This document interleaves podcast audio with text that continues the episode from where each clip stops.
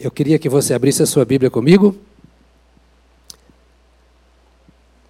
Atos dos Apóstolos, capítulo 12, para nossa meditação nesta ocasião.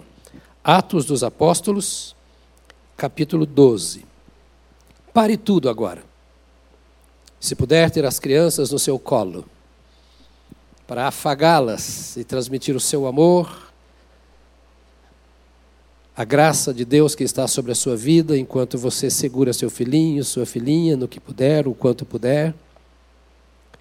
E hoje, eu e minha família temos uma gratidão profundamente a Deus, porque há exatamente quatro anos, celebramos nesses dias, nós recebemos a notícia de que Deus estava conosco no momento de tribulação, quando prevíamos perder um ou dois dos nossos netinhos.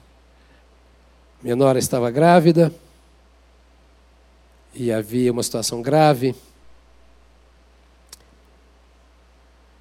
E Deus interferiu de forma tão extraordinária que podia morrer um ou podia morrer os dois. E nós já estamos aí vendo lindos, já chegando aos seus quatro aninhos, correndo para todos os lados, perfeitos, perfeitíssimos. Saber que nós servimos a um Deus de milagres é mais do que ser religioso. A religião perde o sentido se Deus não faz parte dela. Como cantamos agora, ela vira apenas uma tradição, uma cultura, um hábito. Isso não é religião. Religião, se entendermos como latim religare, quer dizer estar ligado a Deus, ser religado a Deus, andar em comunhão com Deus. E meu querido irmão e irmã, Veremos um pouco isso no texto, e graças a Deus pelo que trouxeram de adoração nesta manhã, porque tem tudo a ver com o que vamos pensar. Se nós andarmos com Deus, nós vamos experimentar milagres. É impossível andar com Deus e não experimentar milagres. Deus não mudou. Ele é o mesmo ontem, hoje e para sempre. Enquanto a sua criação precisar de milagres, ele fará milagres. Enquanto houver uma alma que se volte para Ele necessitada, Ele é o socorro sempre presente na hora da tribulação. Não há distância entre Deus e o homem, a não ser que o homem se distancie. Perto está o Senhor daqueles que o invocam, que o invocam em espírito e em verdade. É o que diz a Sua palavra. E meu coração se quebranta por saber que nós temos um Deus tão precioso e muita gente perde a chance de desfrutar destas preciosidades. Que temos tanta riqueza da parte do Senhor e tem gente que ainda não leva o Senhor a sério. E na hora da dor, na hora da luta, do prejuízo, corre para Deus, mas está desconectado, está longe, está distante, fora da comunhão. Mas quero dizer para você que ainda assim, Deus está presente. Ele estende a mão ao aflito. E a maior aflição é estar longe de Deus. Não é a enfermidade, não é o problema.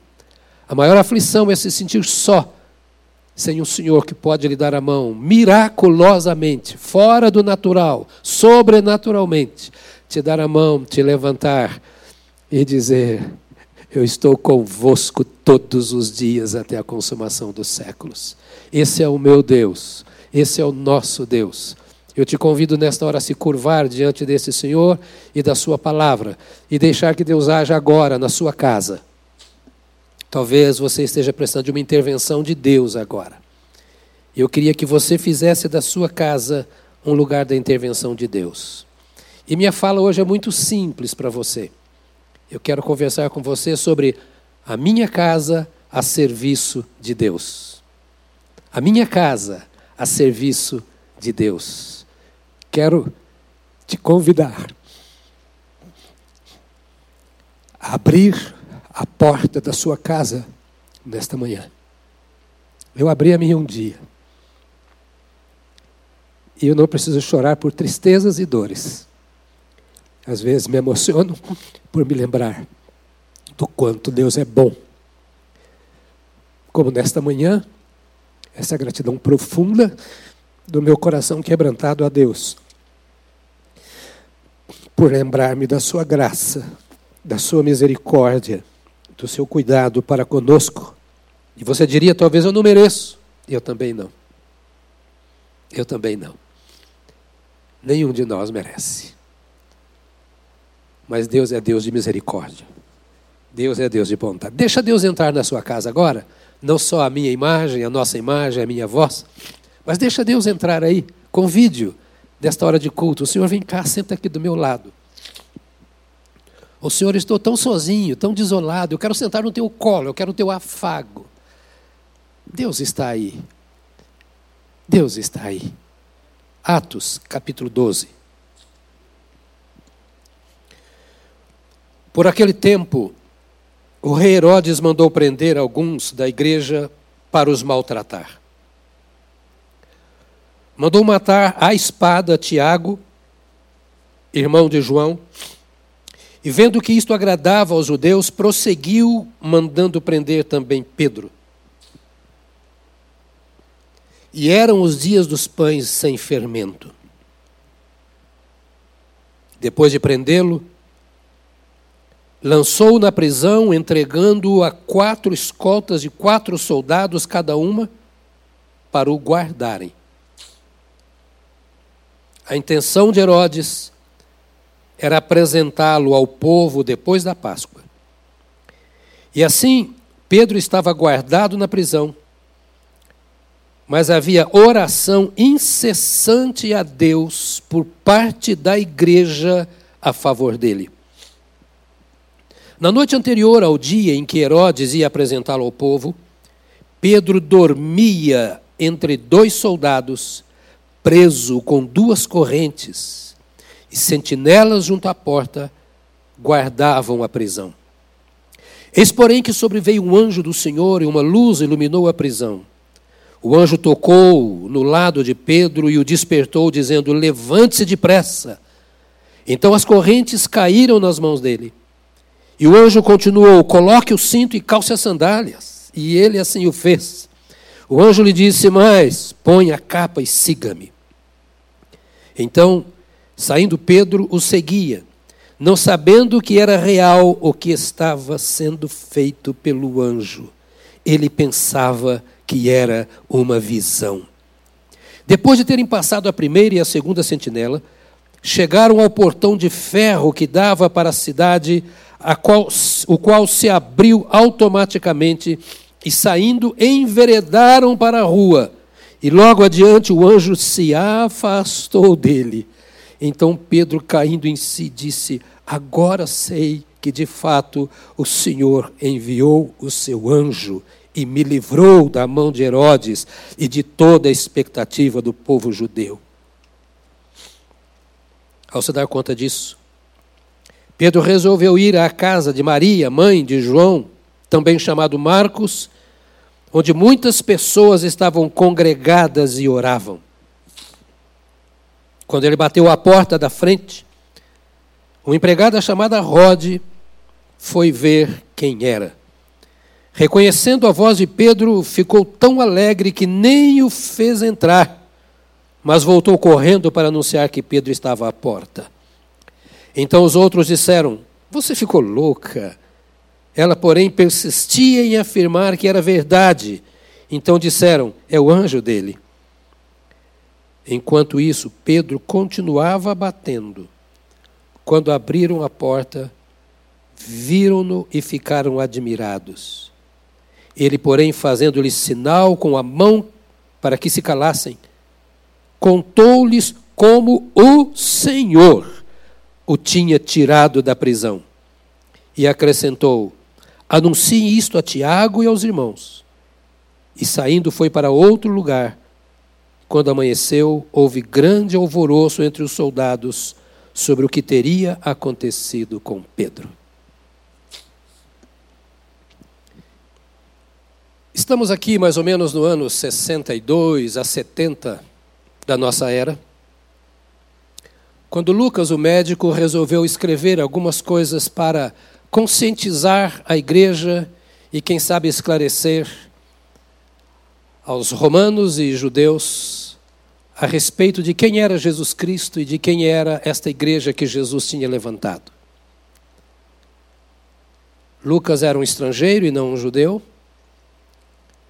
que havia chegado ao conhecimento do Evangelho e via a maneira como a igreja cristã estava sendo perseguida, e pela forma como ele apresenta o seu Evangelho e também o livro de Atos, parece que ele estava como que advogando em favor da igreja apresentando a romanos e a judeus que Jesus Cristo não era aquilo que eles pensavam e a igreja de Cristo também era diferente da, da, da, do entendimento que eles tinham desse povo que seguia Jesus.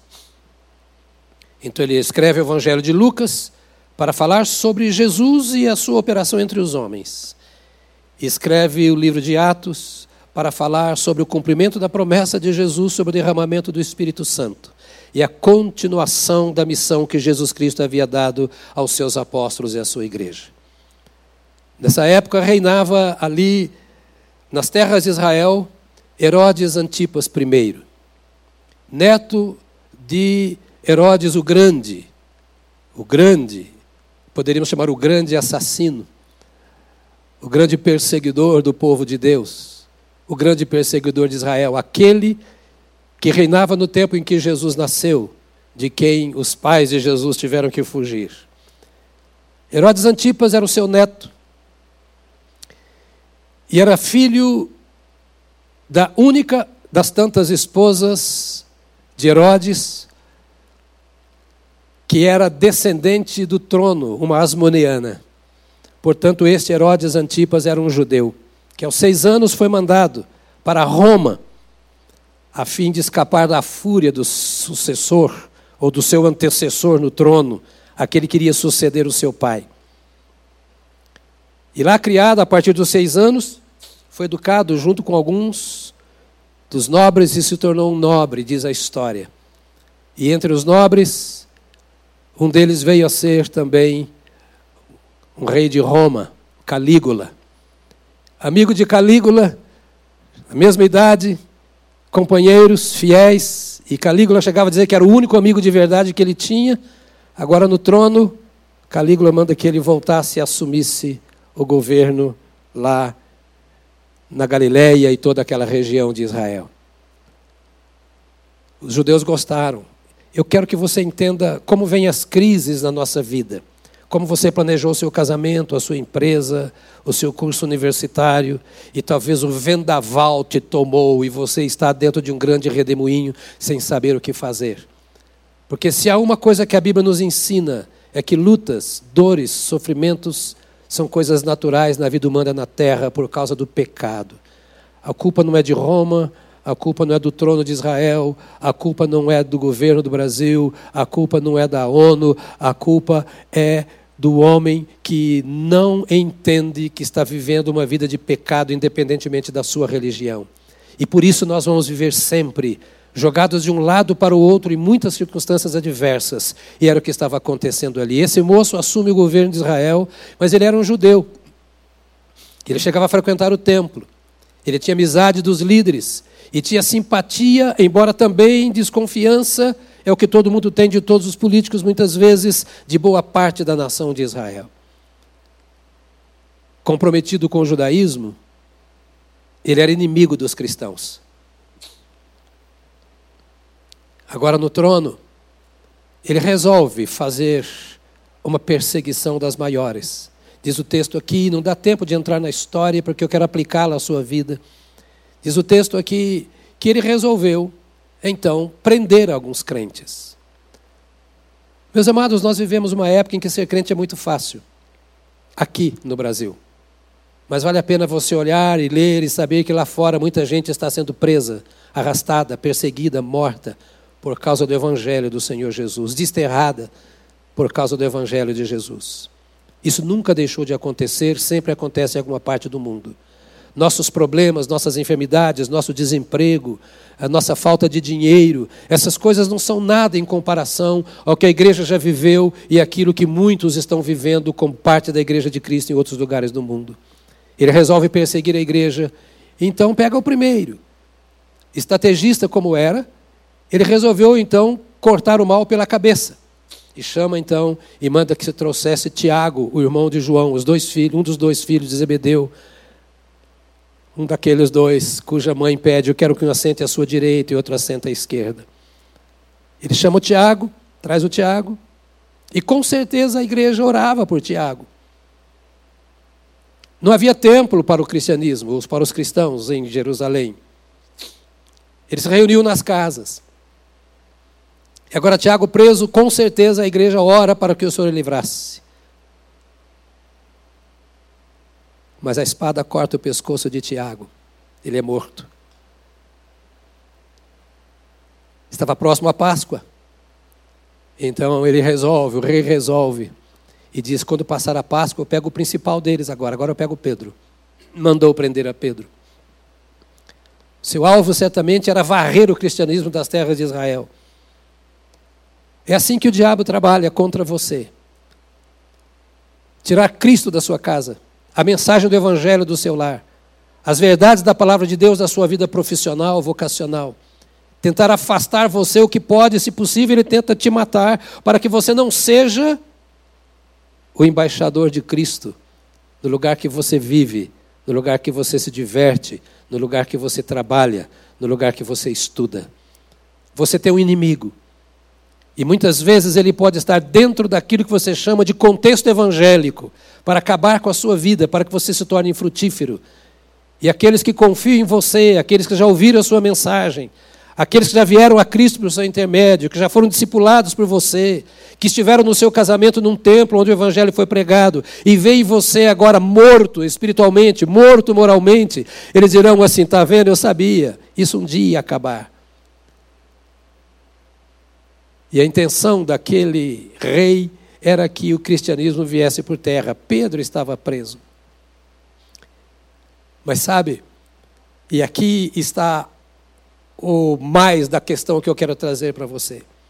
Não há nada que não possa acontecer quando o povo de Deus ora. Não há nada que impeça o agir de Deus quando o povo de Deus se une em oração. Com toda aquela perseguição, não havia nenhum desigrejado, não havia ninguém distanciado. Eles sabiam que era exatamente a pressão que, quando parecia que Deus não ouvia a oração, porque não ouviu o pedido do povo com relação a Tiago, e Tiago foi morto. Embora parecesse grande perda, porque era dos maiores apóstolos, era aquele que estava entre os três que subiam com Jesus ao monte e que via a transfiguração, que estivera com Jesus lá no Getsemane para orar com ele na hora da angústia.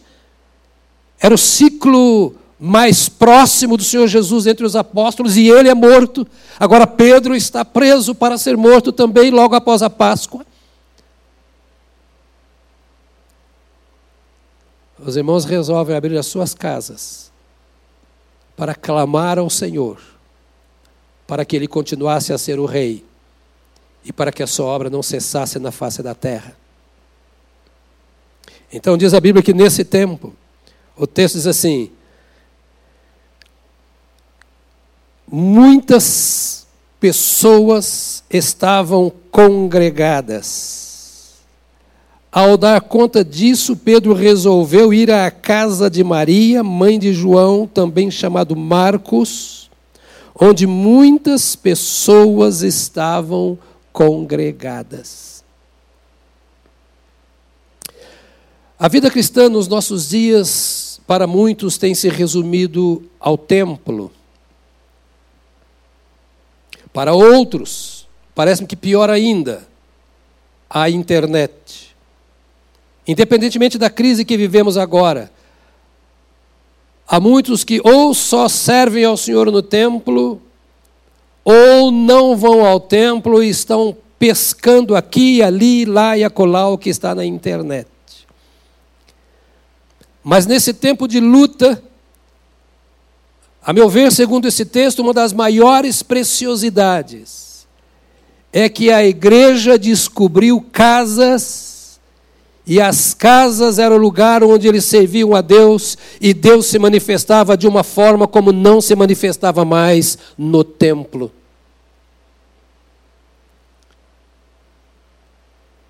E a coisa impressionante nesse texto também é, e faço uma pergunta: para onde as pessoas pensam em ir quando estão enfrentando problemas?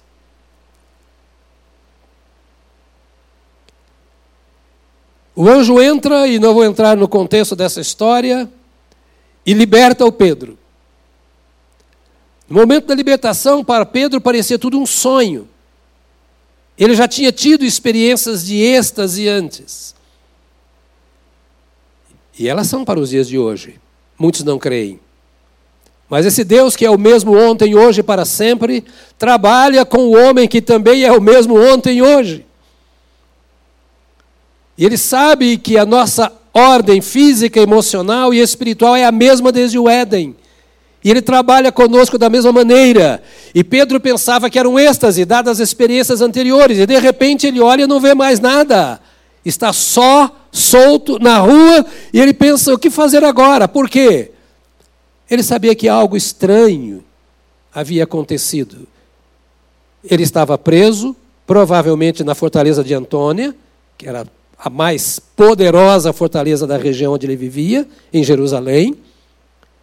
A Bíblia diz que ele estava preso a duas cadeias. Isso significa que e, e havia 16 soldados, diz o texto ali, que cuidavam dele, quatro em cada turno de três horas.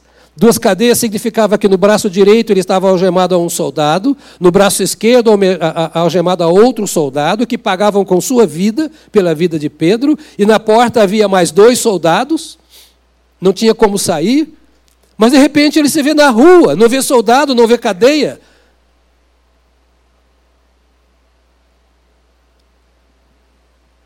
E na hora difícil da sua vida, ele pergunta: para onde ir agora?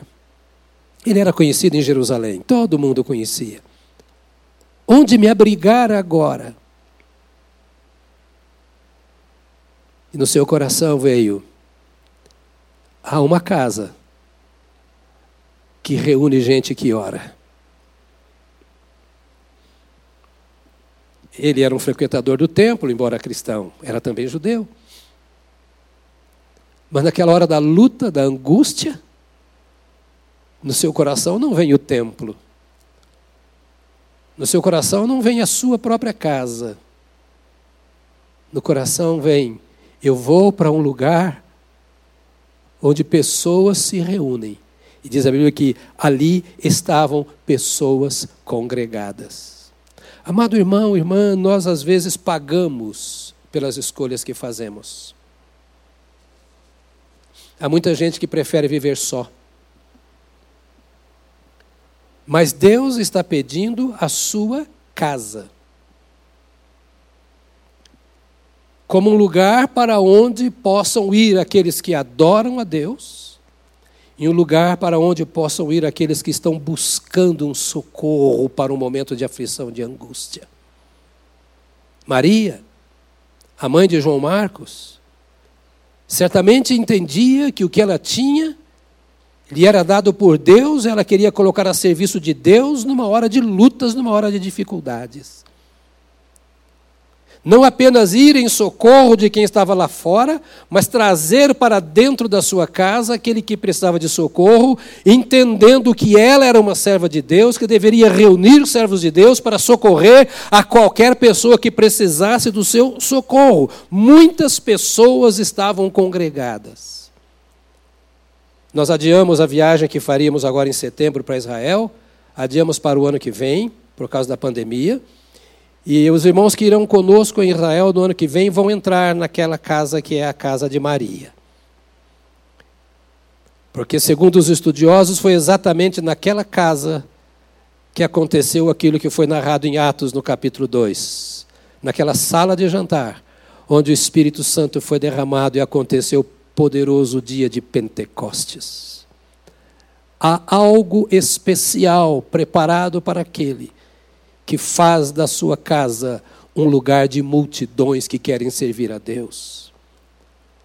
Não era para ver filmes, não era para contar histórias, era uma reunião que não era para comentar sobre o problema dos outros, e que não era para criticar o governo, que não era para discutir economia, que não era para fazer outra coisa senão para orar. Diz o texto sagrado, onde muitas pessoas estavam congregadas, verso 12, e oravam. Capítulo 12, verso 5 diz assim: Pedro estava guardado na prisão, mas havia oração incessante a Deus por parte da igreja em favor dele. Meu irmão e minha irmã, a minha palavra hoje é simples demais. A minha palavra é entregue a sua casa para ser uma casa de oração. Há muitos reis querendo destruir a vida de servos de Deus há muita força, há muito poder, há muita operação maligna para sufocar o poder do Evangelho na vida de crianças, jovens, adolescentes, na vida de casais e de famílias.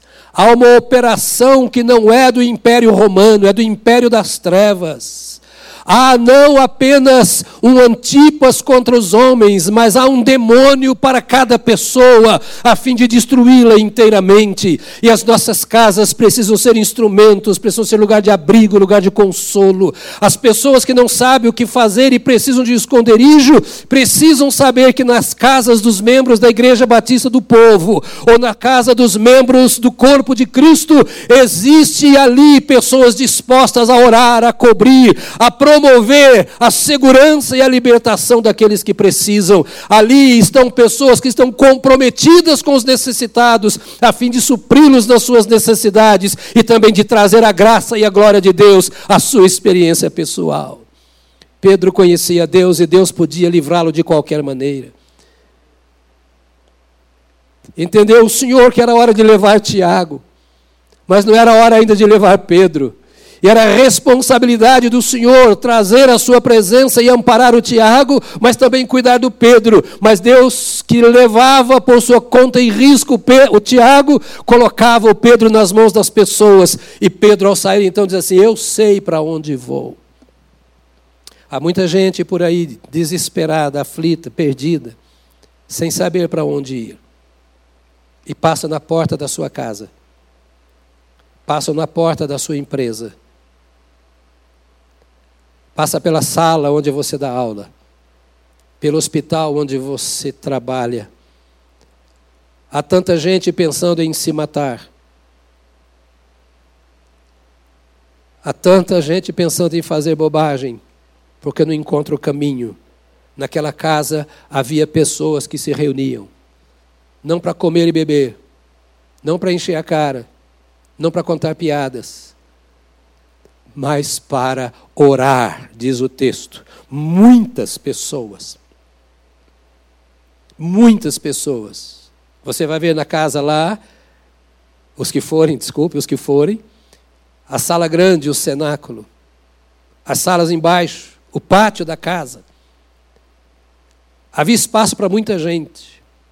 Quanta gente cabe na sua casa? A sua casa pode ser um lugar de reunir muitas pessoas. A sua casa pode ser um lugar de culto, um lugar de oração. Não estou, não estou querendo te convencer a um trabalho para a igreja.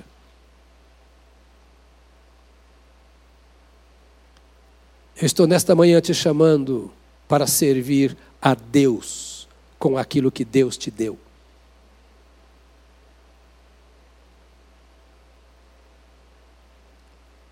Pessoas morando na rua, você morando na sua casa. Um presente de Deus para você. Para ser um lugar de oração, não de intriga. Para ser um lugar de comunhão, não de divisão, de divórcio, de discórdia. para ser um lugar onde todos têm o prazer de chegar, entrar, sentar, olhar para as paredes, para o teto e não ver lindos quadros, lindos móveis, ainda que os tenha, mas ver e sentir ali a presença do Senhor Deus. Meu irmão, minha irmã, como Maria, mãe de João Marcos, coloque a sua casa a serviço de Deus.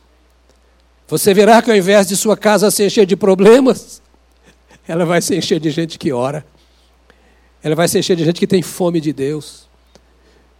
Ao invés de encher a sua casa de gente que vai dar razão para contenda, você vai ter na sua casa gente que traz a presença gloriosa de Deus, que une os corações que estão se separando que fortalece aqueles que estão se sentindo enfraquecidos, que agracia os que se sentem desgraçados, que traz arrependimento àquele que está em pecado.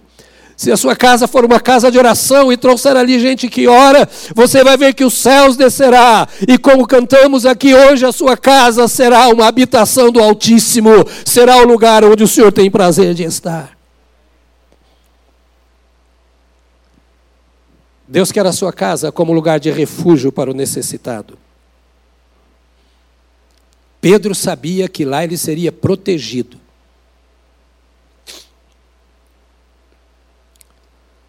Não haveria lá ninguém que entregaria o Pedro. Não haveria lá ninguém que trairia o Pedro. Não haveria lá ninguém que se colocaria contra a obra de Deus na vida de Pedro ou de outros. Pedro foi seguro, dizendo: Lá na casa de Maria eu vou ter abrigo, diz o texto sagrado. Ao se dar conta disso, a outra tradução disse: considerando ele a sua situação, Pedro resolveu ir à casa de Maria. Ou seja, tudo bem, o anjo me tirou da prisão, Jesus me tirou do pecado das algemas, da escravidão, da cadeia. Para onde eu vou agora?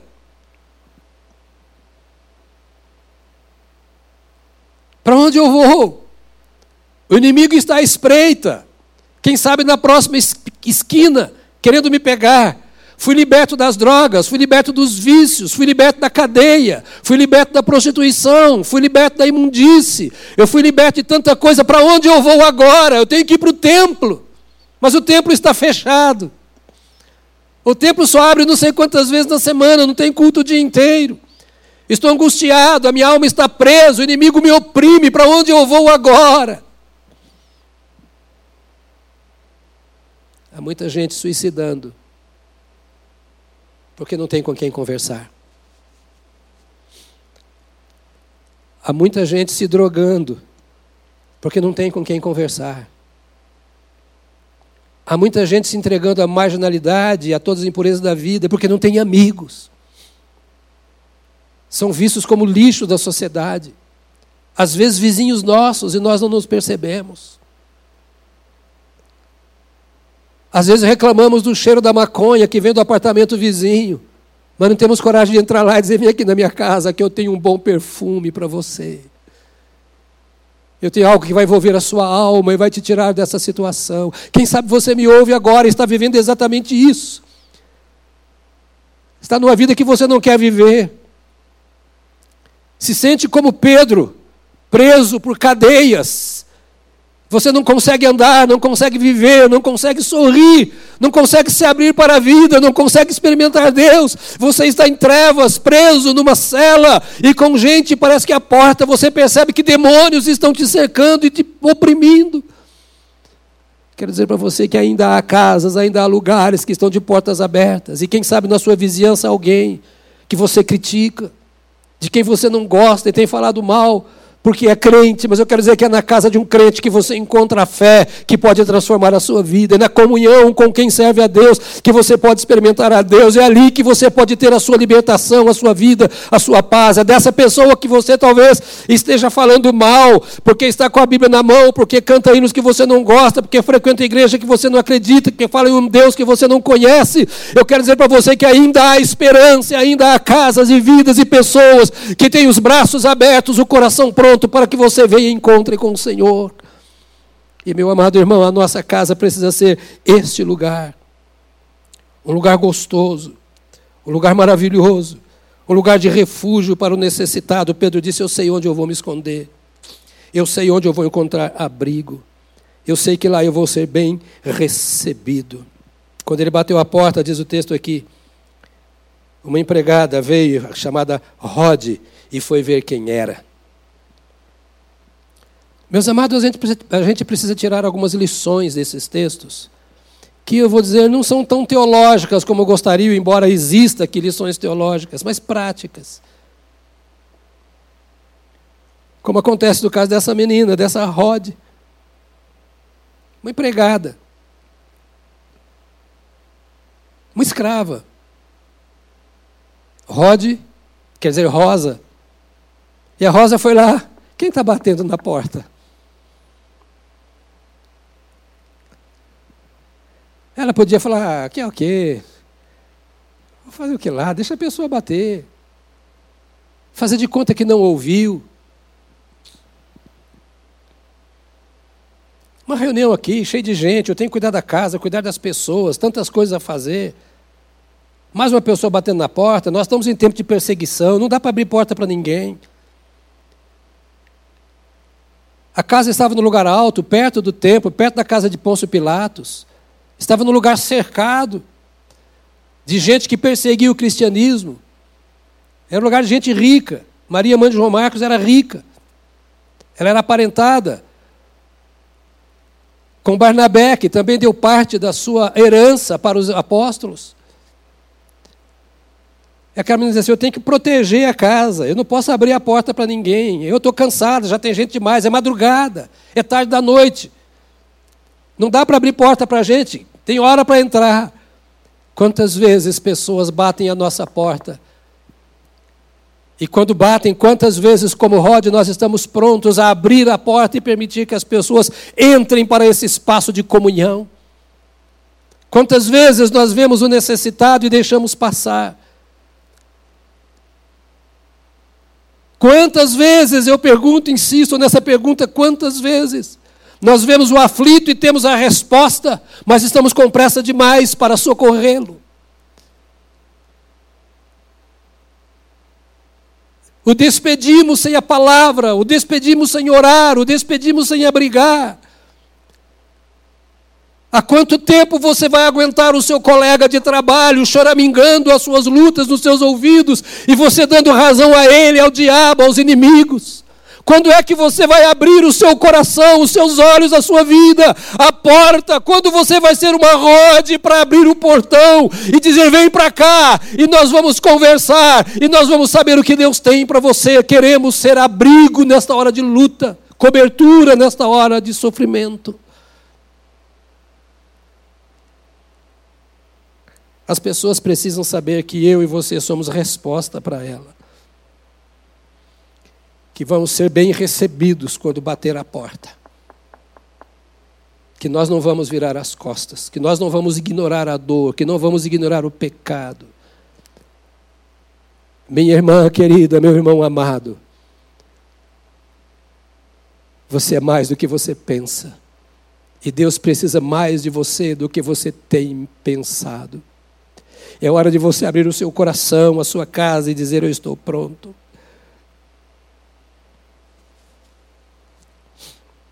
Eu creio que havia muitas casas, claro. A igreja se reunia nas casas em Jerusalém, não era no templo. E a minha pergunta é: por que no meio de tantas casas Pedro foi exatamente para aquela? Você se lembra que nos dois primeiros cultos teve a soma de mais de 8 mil convertidos. E que então eles se reuniam todos os dias, iam lá no templo, mas também de casa em casa. Dá para imaginar quantas casas tinha em Jerusalém para reunir 8 mil pessoas, fora as outras que já não contava mais nesse tempo? E Pedro foi exatamente para lá. Oh, como nosso coração encontra paz. Quando batemos à porta do céu e sabemos que o Senhor nos ouve. como nos encontramos seguros nos momentos de luta, de dor, de aflição, de solidão, curvamos os nossos joelhos e percebemos que encontramos um caminho direto por meio de Jesus Cristo até o trono do Pai.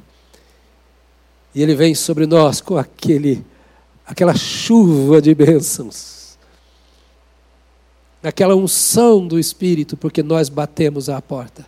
Jesus disse: Batei, batei e abrir-se-vos-á. E nós batemos e o céu se abre. Oh, como é importante quando nós sabemos que se batermos alguma porta, ela se abrirá para nós, o irmão, a irmã que tem comunhão com Deus. Acho interessante que nessa casa de Maria, mãe de João Marcos, nessa comunidade de fé que ali se reunia nos tempos difíceis, as pessoas não eram proibidas de falar o que pensam, ainda que falassem besteira. Porque às vezes o fato de Deus estar em nossa casa, nós achamos que as pessoas não têm direito de se expressar, de falar, de emitir opinião.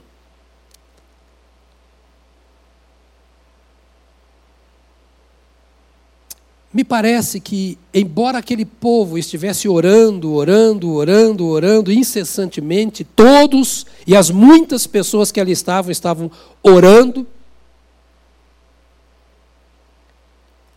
Eu tenho a impressão que a oração era mais por necessidade e medo do que por fé.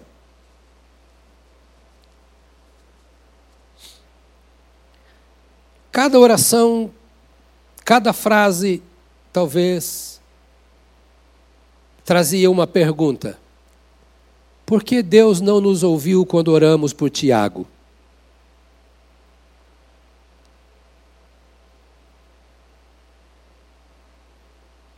Quão fácil é deixarmos de orar pelo fato de algumas das nossas orações não terem sido respondidas. Desanimar na oração porque já pedi, pedi e Deus não me respondeu. Tiago era o cara. Todo mundo amava o Tiago. Sangue quente. Né, pastor Paulo? Você conhece alguém sangue quente, Paulo? Não, não, não conhece. Mas eu também sou, é que eu sou mais velho. Já apanhei mais. Era aquele que, juntamente com seu irmão João, falou assim: Mas não querem deixar o senhor passar em Samaria? Não, vamos pedir fogo do céu. E o senhor falou que tudo que pedir ao Pai ele vai dar, então vamos pedir, vamos queimar essa raça que não presta, a gente passa por aí. Eles eram os Boanerges, eram taxados os filhos do trovão, intempestivos, como talvez você. E até alguém fala que você não é crente por causa desse temperamento. Mas não, eles eram. E oraram para que esse Tiago não fosse morto. E uma coisa que eu acho estranho na Bíblia, incrível, eu não sei, eu não sei explicar porquê. Esse homem que fez tantas coisas para a glória de Deus, seguiu a Jesus com a sua própria vida, em três ou quatro palavras é o resumo da vida dele. Então, matou o Tiago, morreu, acabou.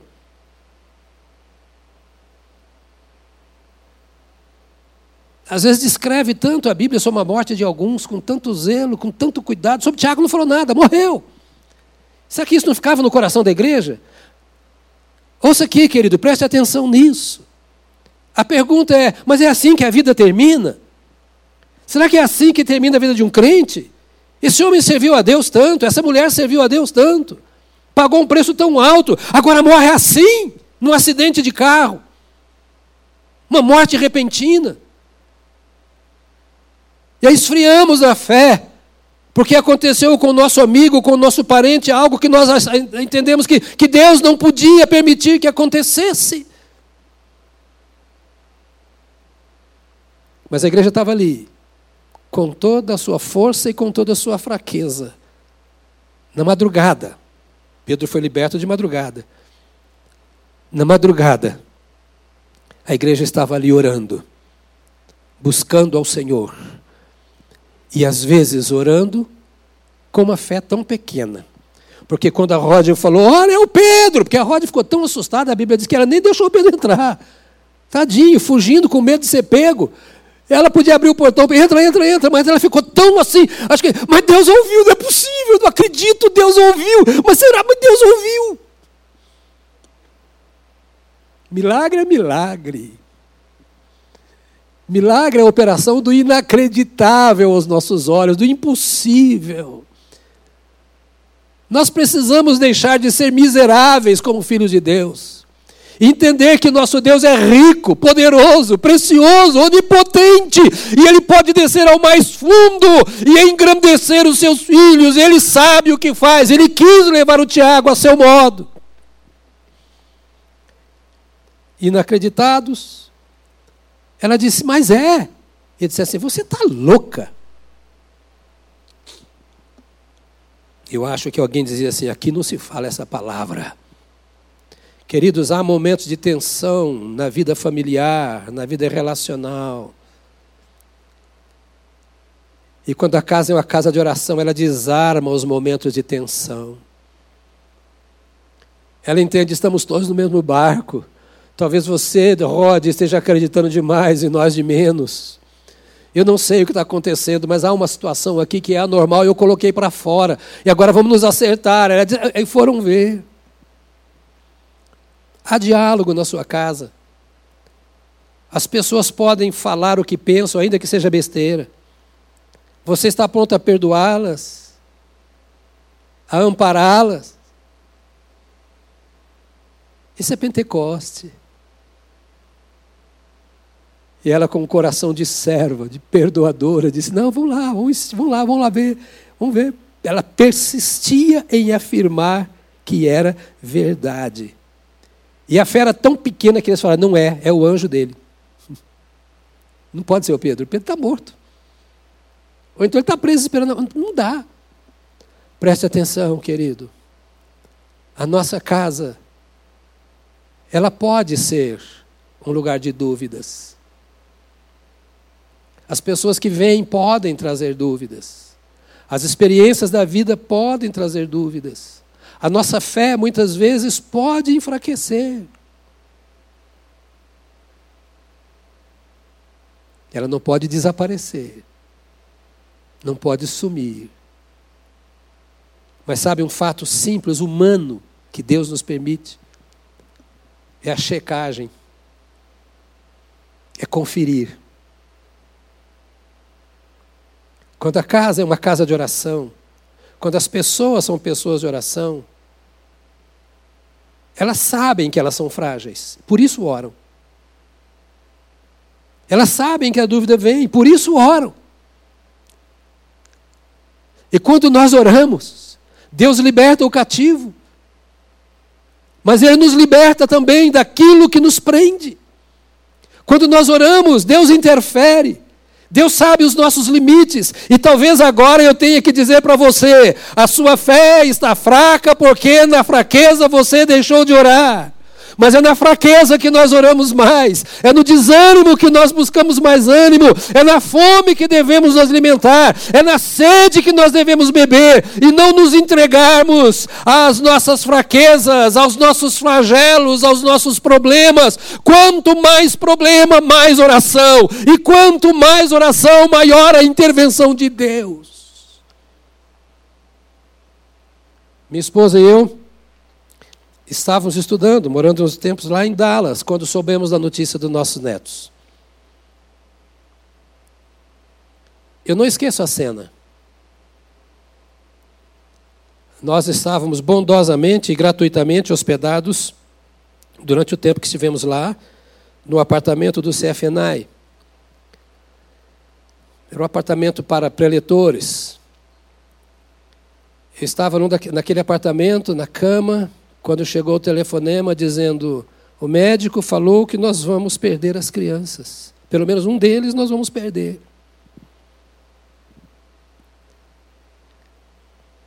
Eu sei que eu sou pastor.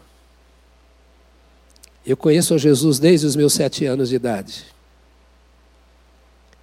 Eu já vi muitos milagres acontecer na minha vida. E na vida de outros. Eu sei quem é Deus mas eu sou homem, como você. Às vezes nós não aceitamos a nossa fraqueza. Eu chorava de soluçar. Minha alma doía. A minha mente não conseguia alcançar as coisas de Deus. Eu me senti frágil como uma criança, como um neném. Diante daquilo que para mim era grande demais.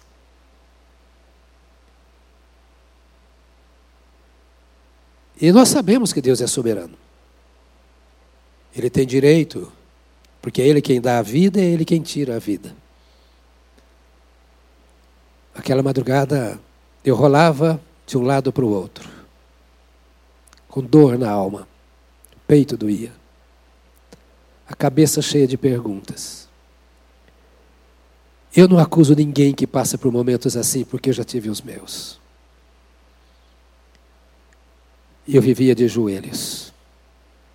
Quantos meses? Quantos meses? Quando as crianças nasceram. É incrível. Parece que só então o fardo caiu. Tivemos um dia de culto aqui, quando oramos pelo, pelos nenéns com imposição de mãos, pouco antes do parto. Que tensão a gente tinha lá no hospital esperando a criança nascer. Oh, amados, assim é a nossa alma. Mas nós não podemos esquecer que Deus não depende da dor da nossa alma. Não era o fato de eles terem visto muitos milagres, ou de agora estarem desanimados porque o Tiago estava morto e provavelmente o Pedro também seria. Não são estas sensações que fazem Deus operar. O que Deus, o que faz Deus operar é a nossa submissão, é nos inclinarmos diante do Senhor e nós podemos então fazer com que a nossa casa seja causa de admiração por causa dos milagres do Senhor nosso Deus. Pedro continuava batendo. Então, quando eles abriram a porta e, e, e viram Pedro, a Bíblia diz que eles ficaram admirados. O que te impressiona na vida? O que mais te impressiona?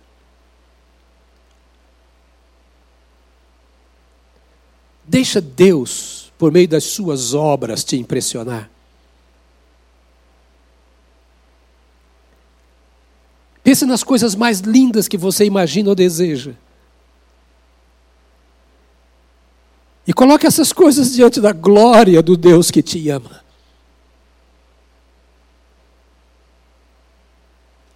Minha sobrinha, uma, uma das minhas sobrinhas, que é filha da minha sobrinha, neta daquele meu irmão que vocês da igreja conhecem, que quase morreu que hoje está com 82 anos, dois anos depois do que aconteceu, né, quase dois anos, andando pela cidade, firme, servindo ao Senhor, depois de um AVC, que estava já condenado à morte, neta dele. Desde a infância, era cega de um olho, nasceu assim. Ela é linda. Ela deve estar me ouvindo lá em Telêmaco Borba, no sul do Paraná crente, serva de Deus, nasceu cega de um olho e com a visão muito fraca do outro. E um dos seus medos, eu fiz o casamento dela, um dos seus medos para casar é de ela não poder ver os filhos quando nascessem, porque achava que ficaria cega. A Deizinha. Agora, no ano passado, casada, já com dois filhos, um marido fantástico, ela serve a Deus, o marido também.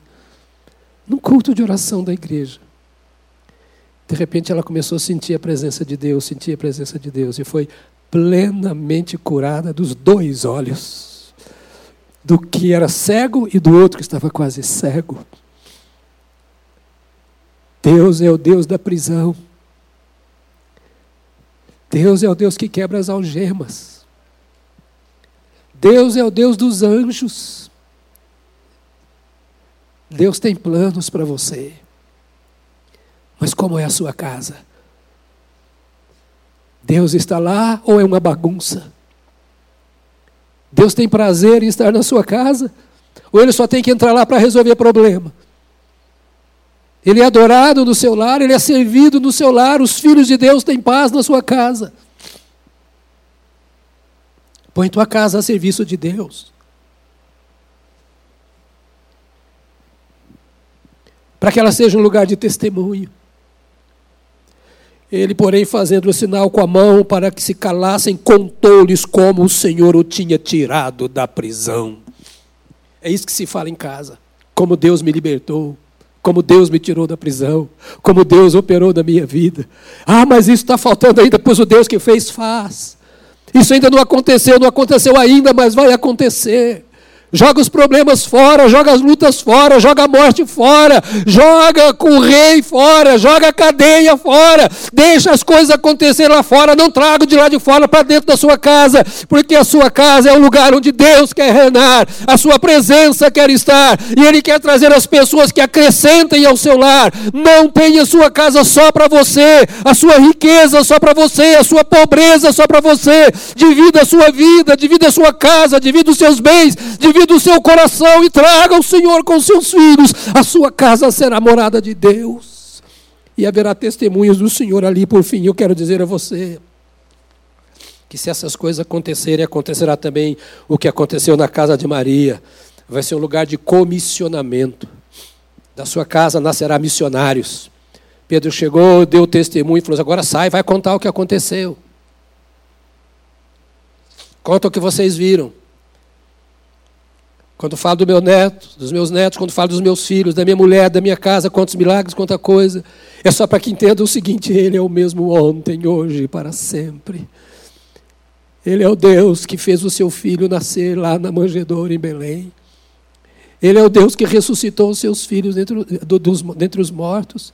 Ele é o Deus de Pentecostes que derramou o seu Espírito Santo. Ele é o Deus que libertou o Pedro. Ele é o Deus ontem, hoje e para sempre. E Ele quer fazer na sua vida, na sua casa, exatamente a mesma coisa. Põe sua casa a serviço de Deus, para que o reino de Deus seja vivenciado ali e através da sua casa expandido por toda a terra.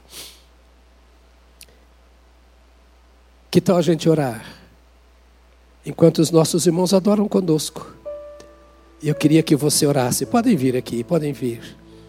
Eu queria que você aí no seu lugar parasse um pouquinho e você orasse ao Senhor. Eles vão cantar e você vai dobrar o seu coração diante de Deus. Eu não sei como é que você se encontra agora, mas eu sei como Deus se encontra agora. Ele se encontra como sempre se encontrou, o mesmo ontem, hoje e para sempre. Ele não mudou. Ele é o Deus que estava na casa de Pedro.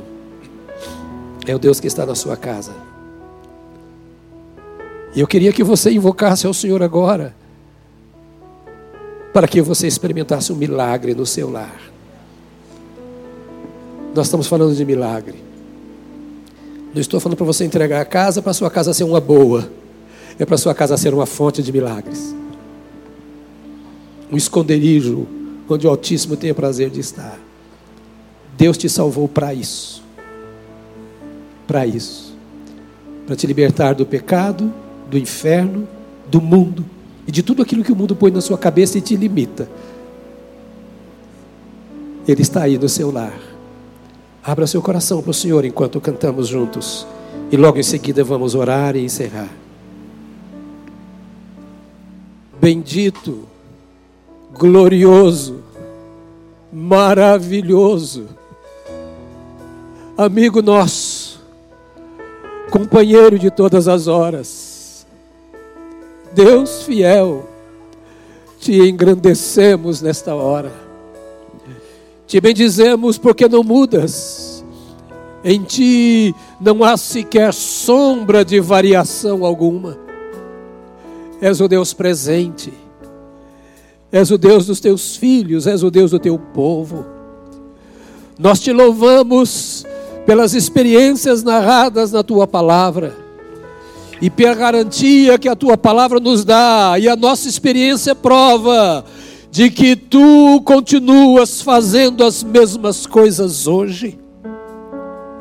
Então agora nós apresentamos ao Senhor cada filho, cada filha, e apresentamos ao Senhor cada casa, cada lar. Ó Deus, nós te pedimos que tu passes pelas casas que nos ouvem agora. Nós te pedimos que tu entres nos lares que nos assistem agora. Nós pedimos uma revolução da tua presença para que cada casa se transforme na habitação do Senhor e no lugar de manifestação do teu poder. Estenda tua mão preciosa agora, ó querido Deus, e te pedimos, envia o teu Espírito sobre as nossas vidas e sobre os nossos lares. Oh, envia o teu Espírito sobre os nossos lares, nós te clamamos para que a nossa casa seja de fato tua, a teu serviço, para a manifestação do teu poder, para que os nossos lares, a comunhão da família, a reunião dos santos em nossa casa, seja um lugar seguro para aqueles que precisam de ti, neste mundo tão pervertido, neste mundo tão corruptor.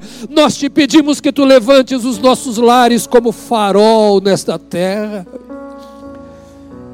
e que a luz deste farol seja a tua presença, a manifestação do teu Espírito. Obrigado, Senhor. Obrigado, Senhor. Obrigado, Senhor. E nós te rogamos agora que tu envies a palavra de acolhimento àquele coração distante de ti. Que sintam o teu amor, a tua misericórdia que sejam envolvidos pela tua voz, atraídos pela tua presença. Ó oh Deus, em nome de Jesus, quebra as correntes das trevas, liberta aquele que está, ó oh, querido Senhor, aprisionado numa masmorra de escuridão e trevas, que está preso a instrumentos das trevas, a hábitos das trevas, a pessoas das trevas, a espíritos das trevas. Entra agora, Senhor, nas prisões em nome de Jesus Cristo. Entra agora naquelas casas, ó Senhor, onde haja pessoas aprisionadas. Entra agora nos corações escuros. Nós te pedimos que o temor do Senhor venha invadindo, literalmente invadindo, arrebentando as portas, fazendo cair as cadeias, libertando os oprimidos de Satanás e trazendo a glória da tua presença, o frescor da tua companhia, a sombra do Altíssimo, onde haja um coração aflito. Tu és a nossa esperança, a única, e a Ti confiamos a nossa vida, em nome de Jesus Cristo. Amém. Amém. Amém. Aleluia. Aleluia. Glória a Deus. Querido, nós queremos te ajudar. Se você quer uma experiência maior com o Senhor Jesus, instrução para conhecer a Sua palavra, caminhar com aqueles que creem no Senhor, se você está sozinho e precisa de gente ao seu lado, nós nos colocamos à sua disposição. Na tela, você vê os nossos contatos. Liga para nós faça contato conosco. Estamos aqui para te servir, oferecendo este templo e a nossa casa como abrigo a serviço de Deus, o nosso Pai Celestial. Deus te ama. Boa semana, em nome de Jesus.